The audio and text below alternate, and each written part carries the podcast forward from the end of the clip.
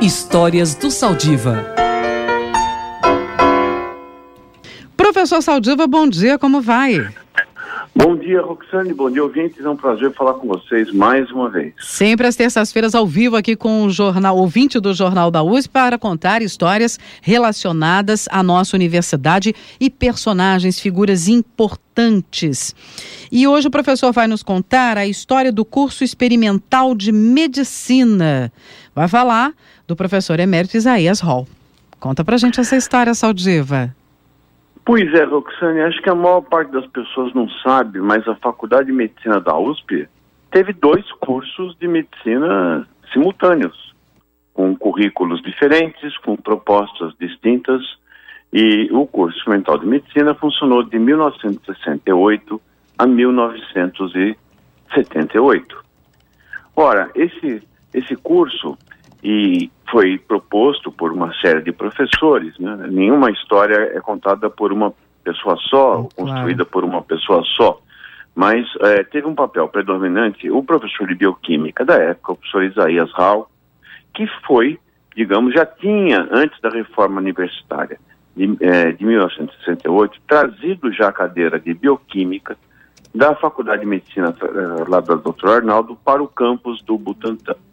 A proposta qualquer era aproximar ainda mais o ensino da medicina da pesquisa hum. e também é, fazer com que o, o, aprendizado fosse introduzido precocemente é, à prática clínica, ou seja, o indivíduo, é, o aluno teria contato com o doente já no início do curso, do curso médico, sob supervisão, e também sairia desse curso um, um profissional que teria algumas habilidades, é, como, por exemplo, fazer um parto normal, atender as, as intercorrências numa unidade básica de saúde, fazer pequenos procedimentos cirúrgicos, é, entender e é, tratar as ocorrências psiquiátricas mais comuns e cuidar também das emergências no pronto-socorro clínico. Hum. A tarefa era nova e desafiadora, mas foi conduzida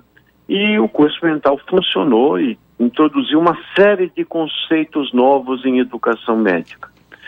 É, ou seja, é, tudo que foi colocado há cerca de 50 anos atrás, hoje é considerado atual, ou seja, foi um pioneirismo enorme nisso.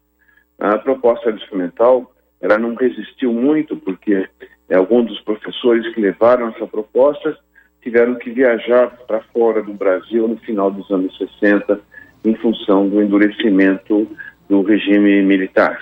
Uhum. Mas, de qualquer maneira, eh, lançou-se ali a base para que se formassem melhores médicos. Médicos que pudessem aumentar a resolutividade eh, do atendimento, que pudessem já desempenhar algumas funções antes mesmo da, de ter uma residência formal, que seria feita no momento que o indivíduo é, quisesse é, fazer alguma especialidade mais complexa. Enfim, houve um pioneirismo que honrou a Universidade de São Paulo mais uma vez. Por isso que muito do que a gente vê nas tendências de educação de profissionais da saúde, principalmente na área de medicina, uhum. ela começa no final dos anos 60, é, com, uh, dentro da Universidade de São Paulo, e, e, e, a pessoa que foi, digamos, um, um, dos motores mais importantes ao lado do professor Eduardo Marcondes e do professor Guilherme Rodrigues da Silva foi o professor Isaías Raul, que depois vai, depois que ele volta do exterior, ele começa a fazer o processo é, de transformar o Butantan, o Instituto Butantan, é, numa é, recuperar o prestígio do Butantan e hoje o Butantan, graças à continuidade dele, e de, de, outros profissionais como o professor Calil, hoje também honra o Brasil. Ou seja, a USP contribuiu tanto para a educação, como também, nesse caso, para formar um grande, uma grande fábrica de vacinas e propor e, e fazer insumos que beneficiam a população brasileira. Uhum. Incrível. Falávamos, inclusive, agora é, da importância né, do Instituto Butantan e da pesquisa em vacina no Brasil. Figuras centrais né, que praticamente é, definiram, é, Saldiva, o que hoje é ponta é, no, no, no, jeito de ensinar medicina, de tornar a medicina uma prática é, de qualidade, como o que faça a universidade, o Hospital das Clínicas. né? Tem figuras absolutamente centrais nessa história.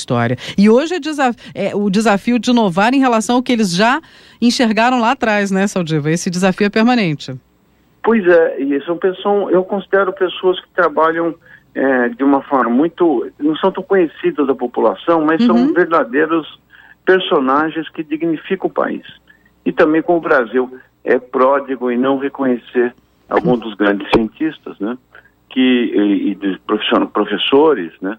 Que uhum. de forma, de forma mais ou menos, é, não diria heróica, mas de uma forma bastante consistente, tem dedicam toda uma vida à construção de um Brasil melhor. Uhum. Muito bem, semanalmente histórias da nossa universidade, personagens fundamentais aqui da USP para você com o professor Saldiva. Boa semana, Saldiva, até a próxima. Um abraço para você, uma boa semana a todos os ouvintes. Obrigado.